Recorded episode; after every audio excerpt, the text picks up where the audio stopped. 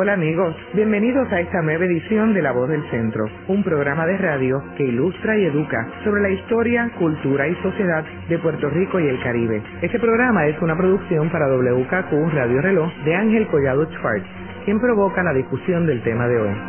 Muchas felicidades a todos nuestros radioescuchas y hoy tenemos, este, como decía Isabel, una persona eh, muy interesante que es el doctor Ovidio eh, Dávila y es un tema eh, nuevo en este programa que es el tema de la arqueología, que es un tema que todo el mundo está consciente hasta cierto punto, pero que desconoce mucho eh, de este tema.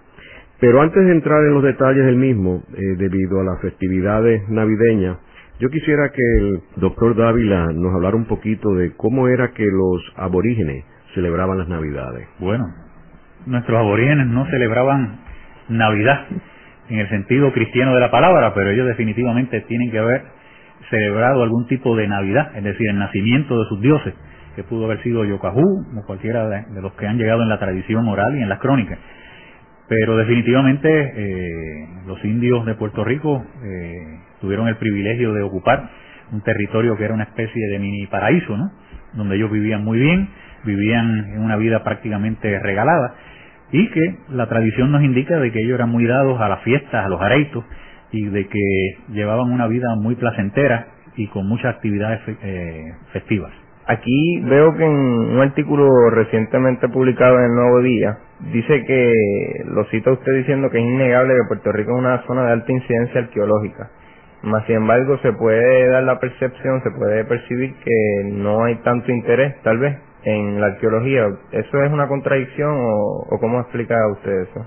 Bueno, Puerto Rico tiene muchos yacimientos arqueológicos. Los inventarios que tenemos en la oficina, en el programa de arqueología, nos indican de que tenemos identificados unos mil y pico, casi mil doscientos yacimientos, sitios o localidades arqueológicas. Y eso es bastante para un territorio de la extensión nuestra. Proporción particularmente si Podemos a la República Dominicana, de la misma isla de Cuba, o Jamaica, que es de la menos que se conoce lamentablemente. En cuanto al interés por estos sitios, pues sí hay un interés. En Puerto Rico todos nuestros habitantes tienen una gran... Eh, lo vemos en la feria de artesanía, todo el mundo compra objetos artesanales donde hay una reproducción de un petroglifo, donde hay reproducciones de semí, donde hay todo lo que represente cuestiones de nuestros indios. Eso hay un, es un interés innegable. Eso no lo vemos, por ejemplo, en otros países del, marco antillano. Así que en Puerto Rico siempre definitivamente ha habido un interés por las cosas indígenas. Pero una cosa es lo indígena y otra cosa es lo arqueológico. Lo arqueológico pues es una cosa que se ve muchas veces como una cuestión más técnica. ¿Por qué? Porque es un lugar, es un sitio donde yacen restos de la actividad cultural de nuestros aborígenes. Y en eso pues nosotros llevamos una función de educación. ¿Por qué? Porque a veces nosotros le damos importancia como arqueólogos a un lugar que la mayor parte de la gente cuando lo mira dicen eso no tiene importancia porque lo que encontramos ahí son restos de huesos, restos de conchas de caracoles y la gente como que no saben cuál es la importancia y cuál es la relevancia que eso tiene con respecto a lo indígena. Pero ¿y cuál es entonces la importancia que tiene? Bueno, porque ese es, ahí están los, los restos de la actividad cultural de nuestros aborígenes. Esos restos de huesos, esos restos de conchas eh, reflejan la actividad económica y la actividad tecnoeconómica de nuestros aborígenes. Y nosotros los arqueólogos, eso es un material de estudio que nos da mucha información sobre sus formas de vida. Lo que pasa es que para la mayor parte de la gente lo que tiene importancia arqueológicamente es cuando ven un semí, cuando ven eh, un petroglifo, cuando ven un dujo, cuando ven algo tallado en madera, porque es algo tangible. Los restos arqueológicos como tal, pues como no los ven tan directamente, eh, no ven la relevancia inmediata, porque lo que ven son, lo que alguna gente dice, son cachivaches de indios. Eso verdaderamente, pues como que no le dan valor. Pero ahí está la función del arqueólogo, orientar al pueblo, orientar al público sobre la importancia que estos restos tienen. ¿Y cómo comparan estos yacimientos con lo que, los que hay en Santo Domingo o en Cuba? Bueno, los tres sitios tienen un material que reflejan eh, distintos estadios de desarrollo. En Puerto Rico, pues, no cabe duda de que el estadio de desarrollo social y político fue mayor. Puerto Rico tenía eh, la isla dividida en cacicargos. Había un gran cacicargo y había caciques regionales y había caciques menores. Había una unidad en el sentido sociopolítico de la palabra, si lo pudiéramos aplicar a, gente que estaba en un estadio de desarrollo diferente al nuestro. Cuando llega eh, Ponce de León, al iniciar el proceso de conquista y colonización de Puerto Rico, se encuentra que en Puerto Rico había un cacique principal, que todos los caciques estaban subordinados a él. Y eso refleja un gran desarrollo sociopolítico, si le vamos a llamar así. En un lugar como la Española, pues había unos cacicazgos definidos, independientes unos del otro, incluso que tenían hasta conflicto. Y el material que se refleja en términos arqueológicos es diferente.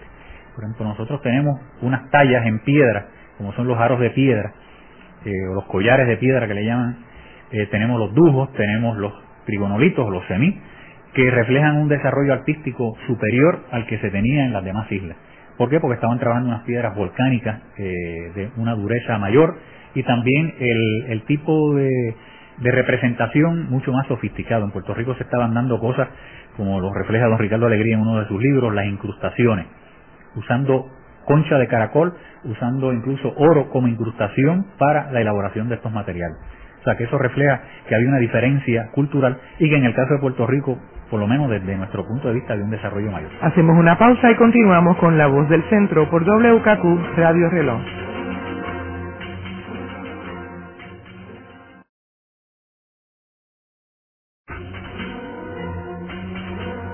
Continúa la voz del centro por WKQ Radio Reloj. Doctor Dávila, estábamos hablando eh, fuera del aire de que ha habido bastante progreso en cuanto al interés por lo arqueológico se refiere en los últimos 20 años, pero que aún así hay mucho por hacer. ¿Puede hablar concretamente de qué es lo que hay que hacer para progresar en, el gremio al cual usted pertenece? Pues yo diría por la experiencia de día a día, de que tenemos que mejorar mucho en, en la educación y la preparación de arqueólogos en el mismo Puerto Rico.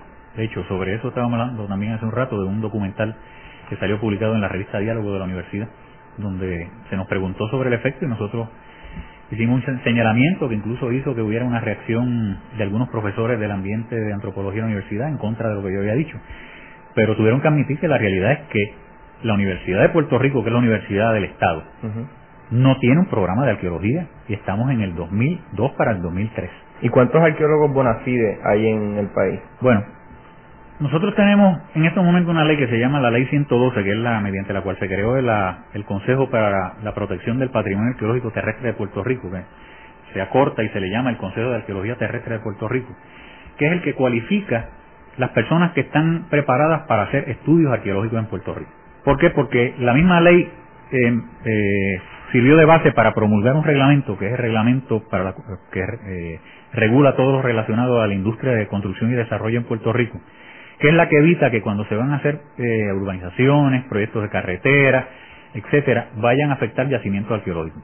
Y ese reglamento establece tres niveles de investigación arqueológica, lo que le llaman fase 1, fase 2 y fase 3. Y ese reglamento especifica las cualificaciones arqueológicas que debe tener una persona para poder realizar cualquiera de estas tres fases de investigación. Y por lo tanto, pues hay un sinnúmero de personas en Puerto Rico que están cualificados para hacer esas tres fases. Y estamos hablando de aproximadamente unas 60, 70, 80 personas que en estos momentos están cualificados por el Consejo para practicar o para hacer estudios arqueológicos en Puerto Rico. Ahora, definir lo que es un arqueólogo es un problema, porque Hoy día la palabra arqueólogo puede representar distintas cosas. Un historiador, que su formación sea exclusivamente en historiografía, en documentos, decide tomar un adiestramiento en técnicas de investigación de campo para él ir a un lugar, por ejemplo, una hacienda cafetalera o a un viejo ingenio azucarero, para hacer unas prospecciones de estudio, de análisis de esos materiales para con el análisis de esos materiales él reconstruir algunos aspectos de la historia de los cuales no se tiene conocimiento, es un arqueólogo. No sería equivocado decir que hay una escasez de arqueólogos en el país, porque por ejemplo tengo un dato aquí que dice que en el Instituto de Cultura puertorriqueña solo hay tres arqueólogos para atender más de 2.000 casos anuales que requieren la presencia de un experto del gremio. Bueno, tenemos un problema y es que en el sistema de servicio público las escalas de sueldo para los arqueólogos es relativamente baja en proporción a lo que un arqueólogo que hace trabajo de arqueología de contrato, como se le dice hoy día, gana. Y por lo tanto, personas que tienen muy buena preparación, si uno les ofrece empleo, le ofrece una plaza para trabajar en el Instituto de Cultura, por ejemplo, pues no se ven incentivados a dejar su práctica de arqueología de contrato para recibir un sueldo que es una suma fija mensualmente. que va a ser mucho menor de lo que se gana normalmente trabajando por su cuenta. Y ese es un problema que tenemos en estos momentos, en el términos de reclutamiento.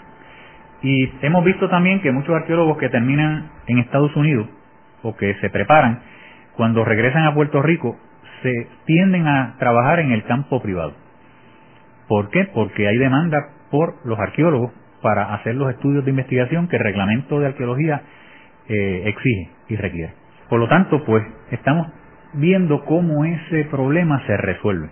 Ha habido sugerencias de que se haga una ley mediante la cual se elimine la práctica privada de, la arqueología, en el sentido de que sea el Instituto de Cultura el que por ley haga esos estudios arqueológicos y que el instituto le cobre a los proponentes de proyectos por realizar esos estudios, para de esa forma evitar de que haya ese tipo de arqueología privada, si se le puede llamar así.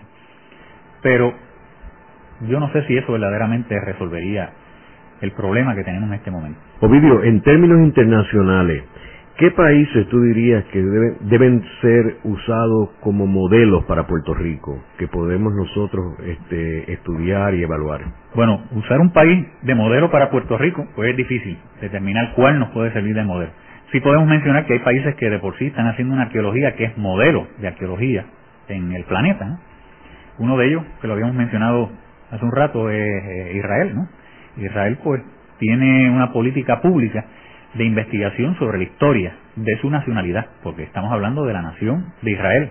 Y ellos, pues, el Estado israelita, pues, o de Israel, pues, ha provisto eh, una gran cantidad de recursos para hacer investigaciones que, que eh, tienden a, a, a, esclarecer aspectos del Viejo Testamento y por lo tanto se hacen excavaciones y se hacen muchos trabajos de investigación en diversos lugares de la historia regional y de la historia que tiene que ver con su nacionalidad.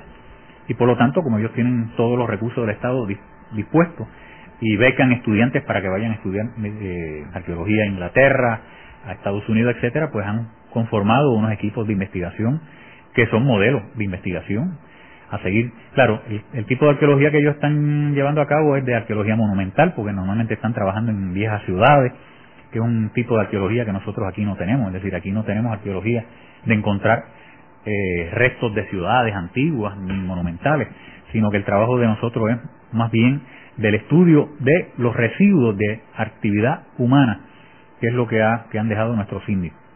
Algunos elementos son estructurales, como las plazas indígenas, pero que no comparan en términos de complejidad con las que se encuentran en Israel. Otro país importante que se ha desarrollado en los últimos años es la misma España. España, pues en términos de investigación arqueológica, ha avanzado muchísimo prácticamente todas las universidades del sistema educativo universitario, eh, universitario español ofrecen grados a nivel de doctorado en el, en el campo de la arqueología. Y ellos han desarrollado como estudios importantes a nivel universal como los hallazgos de Atapuerca en la región de Castilla, ¿no? que se han encontrado eh, restos eh, de, del hombre de Neandertal. Estamos hablando de periodos de 45 a 90 mil años atrás o sea que, que, es un periodo importantísimo de la historia del desarrollo humano. Doctor, brevemente le pregunto si en esos países que usted menciona, específicamente Israel y España, ¿hay algo parecido a la propuesta que se ha hecho aquí en Puerto Rico de, de que sea una entidad gubernamental eh, del Estado la que regule la arqueología y de hecho eh, prohíba, no prohíba, pero restrinja bastante la, la arqueología privada, por llamarla así? Eh, ¿En esos países se da ese caso que se está proponiendo en Puerto Rico o no? Ellos tienen unos sistemas gubernamentales diferentes al nuestro. España es una monarquía constitucional, Israel es un sistema que va dirigido hacia que es prácticamente un Estado judío, ¿no? Y por lo tanto, ellos sí pueden establecer una legislación diferente a la nuestra en ese sentido. Por ejemplo, en Israel, pues el Estado es el que hace los trabajos de investigación, en España, pues el sistema universitario que las instituciones estatales españolas son las que hacen las investigaciones. Pero nosotros vivimos en una sociedad que se le llama de libre empresa. Y según los biólogos, hacen libre empresa, o sea, ejercen su profesión haciendo informes de impacto ambiental porque tienen oficinas de consultoría para asuntos ambientales. Pues también se ha dado en Puerto Rico de que tenemos oficinas de consultoría arqueológica que son privadas. Y por lo tanto, reglamentar eso, no sé hasta qué, hasta qué nivel podría representar una violación o una cosa que fuera eh, inconstitucional. si el Estado puede establecer un monopolio en, en un campo. Por eso es que eso hay que estudiarlo con detalle para evitar eh, que se caiga en, un, un, monopolio de una situación que pueda incluso en los tribunales ser declarada fuera de ley. Luego de la pausa continuamos con La Voz del Centro por WKQ Radio Reloj.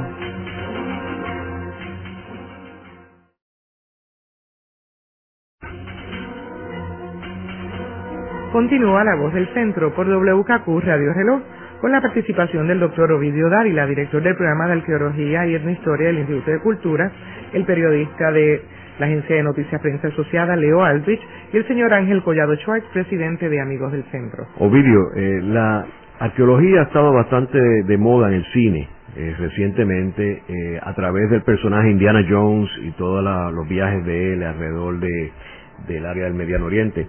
Sería bueno que le explicaras, especialmente a las generaciones jóvenes, qué es un arqueólogo y por qué es importante el trabajo de un arqueólogo en términos de la los puertorriqueños y, nuestro país?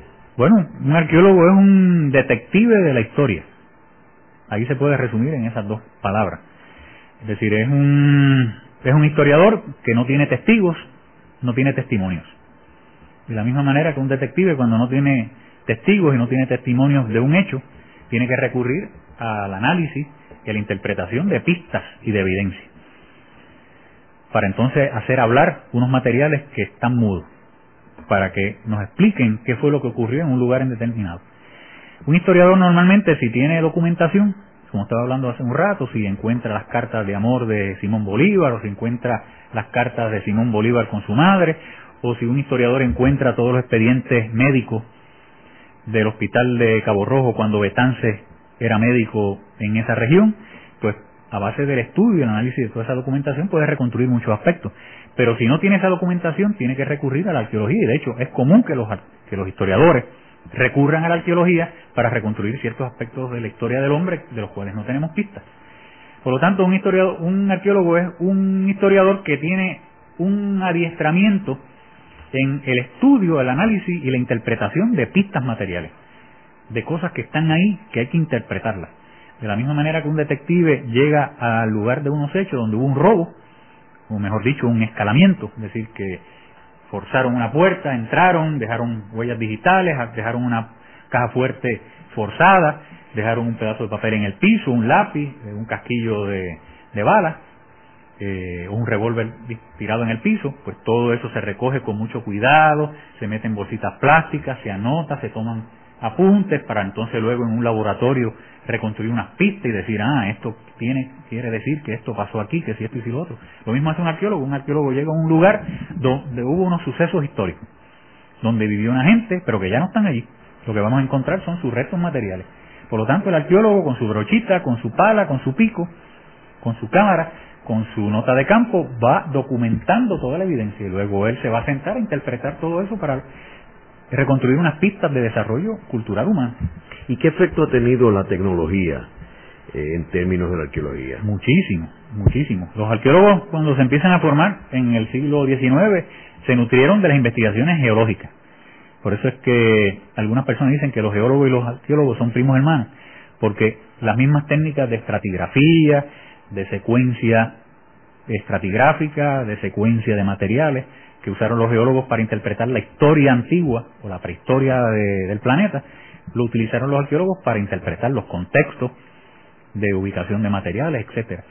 Y en el siglo XX y este siglo XXI, con todo esto que tenemos ahora, del desarrollo de las ciencias físico-químicas, pues han surgido un montón de técnicas de investigación mediante la cual podemos establecer fechamientos, podemos interpretar materiales como el algodón, la madera para que nos den información, el ADN, por ejemplo, para poder eh, reconstruir eh, líneas familiares con respecto a osamentas.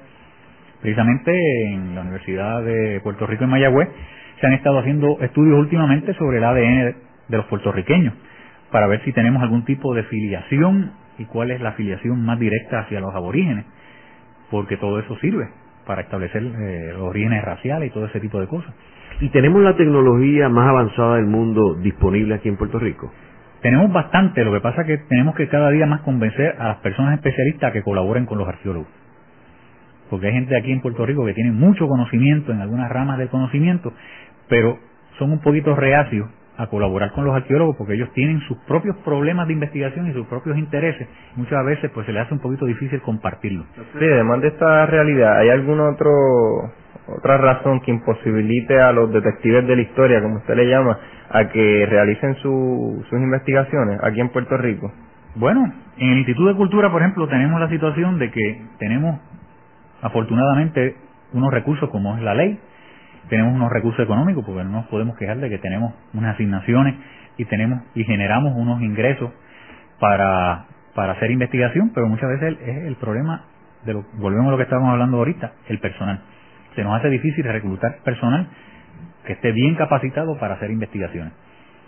Y cuando la mayor parte de los arqueólogos están haciendo arqueología de contrato, es decir, que es arqueología que es a base de que alguien los contrató para que hagan tal trabajo en particular, pues entonces eso eh, crea la, la, la situación de que no se están investigando ciertos problemas de la historia antigua de Puerto Rico que posiblemente nosotros todos quisiéramos que se estuviera trabajando. Pero, por ejemplo, no, no tienen restricciones de entrar a algún lugar en Puerto Rico, de entrar a, eh, algún sitio en específico que usted le, como gremio les gustaría investigar y que en, estos momentos no porque la ley 102 establece que todos los recursos arqueológicos son patrimonio del pueblo de, Puerto Rico. Por lo tanto si hay un yacimiento en una finca privada ese yacimiento fue declarado patrimonio ya desde el 88 si el dueño de la finca no deja que el Instituto de Cultura entre cortésmente, nosotros generalmente pedimos permiso y la, y la inmensa mayoría de las veces los dueños de fincas son muy colaboradores, pero en un caso de que aparezca un, un o sea, ocurre un hallazgo tan importante en una finca y el dueño se niegue, basta con ir a fiscalía, erradicar una querella, de que automáticamente eh, el fiscal va a designar unos alguaciles que van a acompañar a los arqueólogos para tener acceso, o un, o un juez municipal o un juez de distrito o un juez superior va a emitir una orden de que se le tiene que dejar acceso al Instituto de Cultura, porque eso es patrimonio del pueblo de Puerto Rico. Así que en ese sentido nosotros pues tenemos esa herramienta a nuestra disposición. Vamos a la pausa y continuamos con la voz del centro por WKQ Radio Reloj.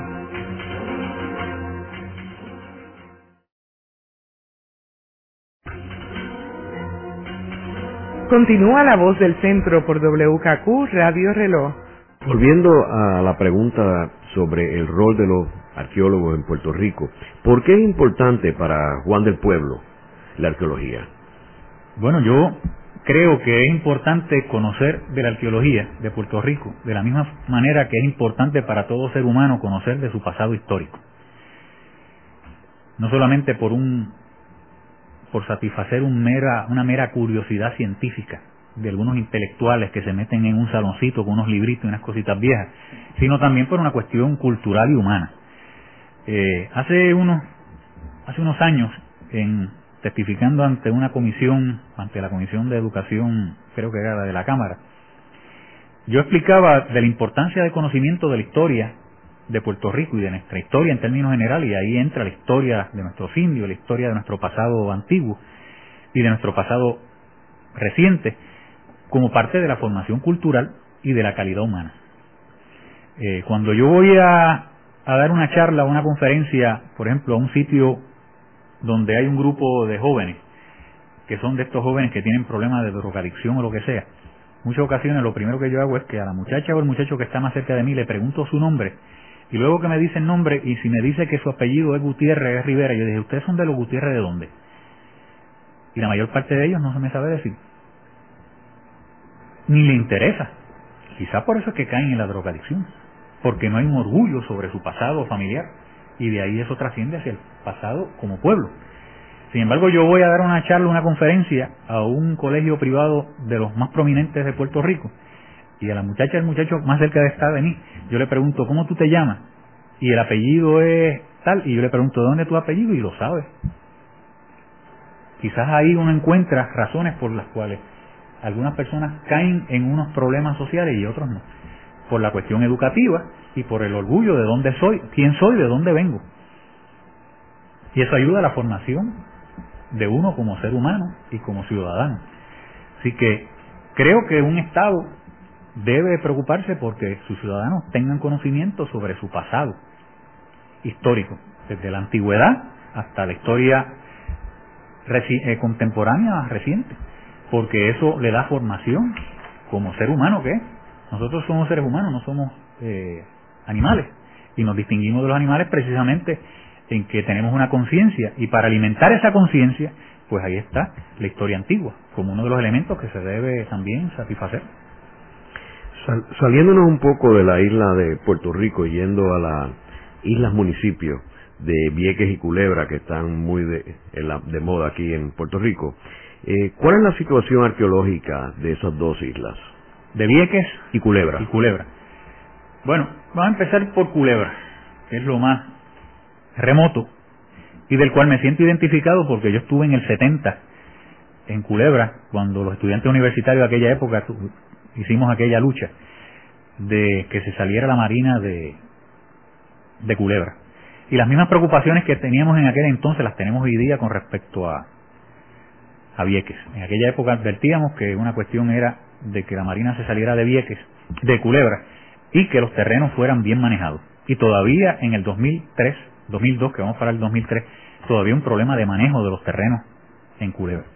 Y de los recursos arqueológicos, que fueron muchos de ellos impactados y que lamentablemente hasta hoy en día pues no se han podido trabajar adecuadamente. ¿Por qué? Porque si nosotros en el instituto pudiéramos tener los recursos de personal para tener, por ejemplo, un arqueólogo que esté haciendo ese trabajo o un equipo de arqueólogos que estén haciendo ese trabajo, pues lo estaríamos realizando. La Marina salió y lamentablemente no se le pudo requerir en aquel momento de que ellos hicieran una evaluación arqueológica de la isla antes de entregar los terrenos, porque no había la ley que los obligara, la ley federal.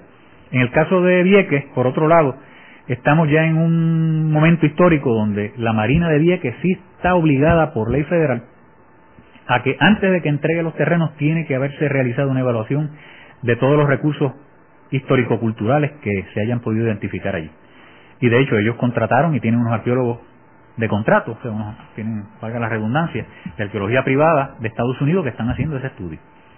Y algunos puertorriqueños pues han sido subcontratados para eh, complementar esos estudios.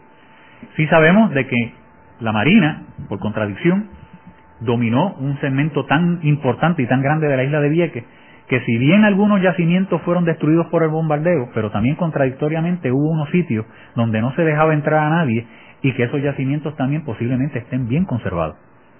Y esto es un ángulo que no ha sido traído nunca, y lo traigo yo quizás ahora por primera vez, de que si bien la Marina con su práctica destruyó yacimientos arqueológicos. También por contradicción hay lugares donde como no se permitía que nadie entrara y allí tampoco se practicaba nada, esos lugares se han mantenido posiblemente en buen estado y sellados. De, eso, de hecho, en España se dio el mismo fenómeno. Hablando con algunos compañeros arqueólogos de España me dicen que hay yacimientos, hay sitios que, que el ejército español, como no permitía que nadie entrara, nadie entrara a esos lugares, Luego que fueron liberados y que el ejército ya no los necesita, los arqueólogos cuando han entrado se han, se han, se han podido eh, dar con sitios que están eh, preservados, porque allí nadie vivía, allí nadie sembraba, allí nadie hacía ningún tipo de actividad. Así que es un ángulo que con respecto a la situación arqueológica de Vieques se debe estudiar con cuidado. Doctor, y ese fenómeno que usted menciona de los ocho yacimientos que hay en Vieques, ¿cuáles, ¿cuántos de esos serían de los que usted ha mencionado? Que, que podría, que podría ser intacto, por exacto. Bueno, no le puedo dar ejemplos específicos porque todavía lamentablemente no tenemos el beneficio de tener ante nosotros los resultados de los estudios arqueológicos, se supone que ellos rindan. Ellos rindieron unos estudios arqueológicos preliminares que lamentablemente se les encontró muchas deficiencias. ¿Por qué? Porque los hicieron eh, a la carrera, lo hicieron para cumplir y, y, en, muchos sitios hicieron el estudio tan mal hecho que luego arqueólogos cuando fueron al lugar encontraron que en lugares que ellos decían que no tenían importancia arqueológica sí tenían importancia arqueológica. Y Vieques es el lugar, el municipio donde más yacimientos arqueológicos hay en Puerto Rico.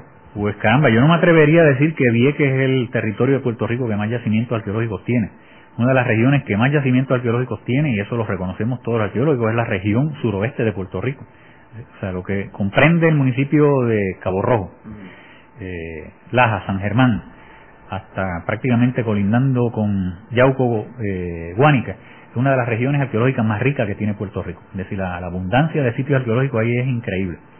Así que no me gustaría aventurarme a decir que Vieques es el sitio. Lo que pasa es que Vieques es el que eh, más se ha dramatizado la situación arqueológica por la cuestión de la marina y por el tipo de actividad eh, intrusiva, de explosión, de artefactos y todo ese tipo de cosas que definitivamente ha aflorado localidades. Eh, también Vieques ha producido unos yacimientos en particular que han sido tan importantes que entonces llaman la atención sobre la isla municipio de Vieques. Ahora, de que es un sitio eh, arqueológicamente rico, definitivamente lo es. Pero yo personalmente no me gustaría aventurarme a decirte que es el más rico, porque conocemos de que hay regiones de Puerto Rico que también tienen una gran riqueza, particularmente en cuanto a la cantidad e intensidad de, de localidades arqueológicas. Vamos a la pausa y continuamos con la voz del centro por WKQ Radio Reloj.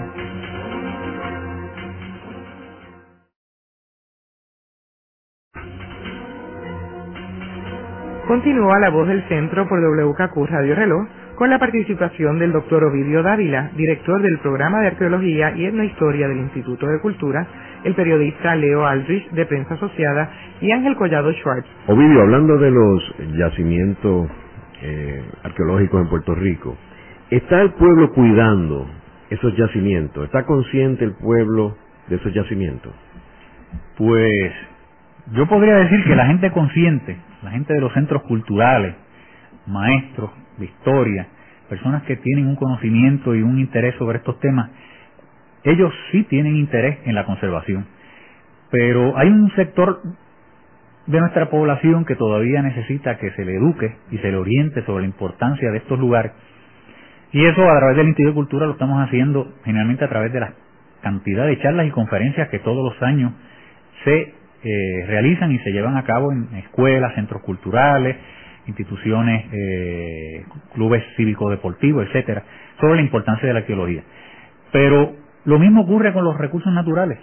Es decir, cuando a veces vemos árboles que los están destruyendo, que no es simplemente por que estén siendo destruyendo, o sea, que estén siendo destruidos por actividad de construcción, sino incluso cuando uno ve un árbol que la gente le escribe, le quita la corteza, etcétera. Lo mismo ocurre muchas veces con nuestras cuevas.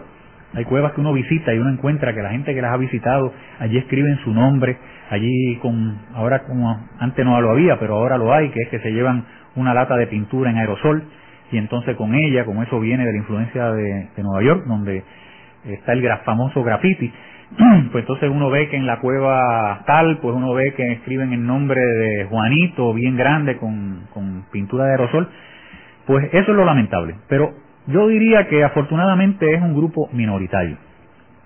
No es un problema en el sentido de que hay un sector grande de la población que no tenga amor y aprecio por estos recursos.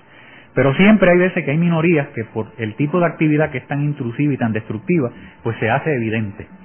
Cueva Lucero, por ejemplo, un ejemplo en Juanadía, donde visitamos esa cueva y vamos a encontrar allí una gran cantidad de graffiti, de nombres escritos en pintura y todo ese tipo de cosas, hasta de basura que, que depositan allí. Pero eso es la labor de algunas personas, no, es, no, quiere decir que la gente de Juanadía o que la gente de esos sectores estén destruyendo el lugar. Porque yo creo que en términos generales el puertorriqueño es respetuoso de las cuestiones histórico-culturales. Lo que sucede es que ha han salido informaciones en la prensa que dejan entrever que hay un descuido general por parte de la población. Entonces, según señala usted, no es así, sino que es que pocos hacen mucho y es bastante evidente y daña los recursos arqueológicos que hay en Puerto Rico? Yo diría que sí, que poco. Por el tipo de actividad que hacen, pues se ve mucho. Ahora, también tenemos un problema y un problema que es más bien ya de, que hasta lo vemos en la criminalidad. Puerto Rico, si alguien comete un crimen, nunca encontramos alguien que esté dispuesto a testificar. Y en muchas ocasiones también nos pasa en arqueología. Vamos a visitar una cueva, un yacimiento arqueológico y vemos que hay una destrucción y cuando le preguntamos a la gente de los alrededores quién fue el que hizo eso, pues la gente dice, ah, eso fue una gente que pasó por ahí, pero no nos dan nombre y apellido. Para nosotros poder utilizar los mecanismos que hay en ley, porque en Puerto Rico es un delito ya, incluso la ley de arqueología fue enmendada hace un mes, hace un mes y se declaró como delito grave. Eh, destruir o alterar cualquier elemento de naturaleza arqueológica, histórico-arqueológica. Pero ¿qué pasa? Si vamos a buscar testigos, o gente que radica en la querella, no los encontramos. ¿Y qué hace falta? ¿Policías en cada cueva? O? Bueno, ojalá, pero es que eso es imposible. Es decir, no tenemos en Puerto Rico, hay veces que hay gente que nos llama a la oficina y nos dicen, es que están destruyendo un yacimiento en un sitio y, yo le dije, bueno, pues nosotros vamos a atender el asunto. No, pero salgan ahora para acá. Y yo le digo, es que no son, no tenemos bomberos arqueológicos. Es decir, no tenemos un sistema con un vehículo ahí, con una sirena lista, con un arqueólogo que rápido van a soltar lo que están haciendo y van a salir corriendo para allá. Nosotros recogemos la información y nosotros atendemos el asunto prontamente, posiblemente el mismo día o al otro día, pero no podemos salir como bomberos arqueológicos.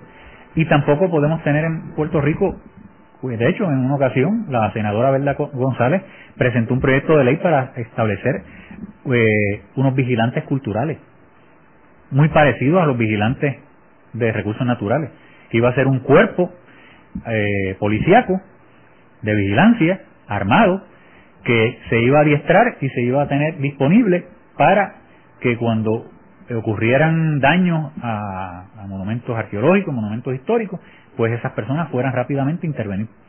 El proyecto de ley pues no se aprobó porque lamentablemente, es decir, en ese momento pues los demás legisladores, etcétera, pues no vieron la necesidad de ello y sencillamente el proyecto nunca fue aprobado.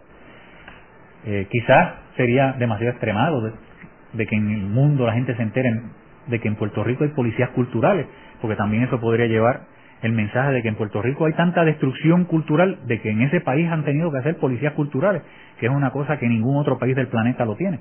Así que, no sé, se quedó ahí en el aire. Ahora, yo creo que la mejor forma de tener vigilante es que cada ciudadano sea un vigilante y de que la gente esté dispuesta a llamarnos, que mucha gente nos llama, pero que también estén dispuestos a decirnos.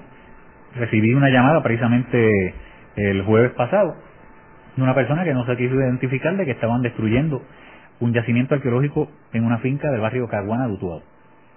Ese mismo día no podíamos salir para allá, pero llamamos al Centro Ceremonial Indígena de Caguana, donde hay unos empleados del instituto, y se les solicitó que ellos fueran a visitar el lugar para que ellos auscultaran y nos dejaran saber si ellos podían verificar el dato que nos había llegado por teléfono.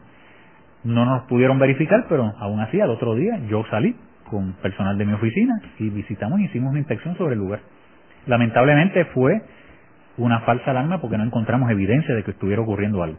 Ovidio, siendo Puerto Rico un archipiélago de islas, ¿cuál es la situación de la arqueología submarina?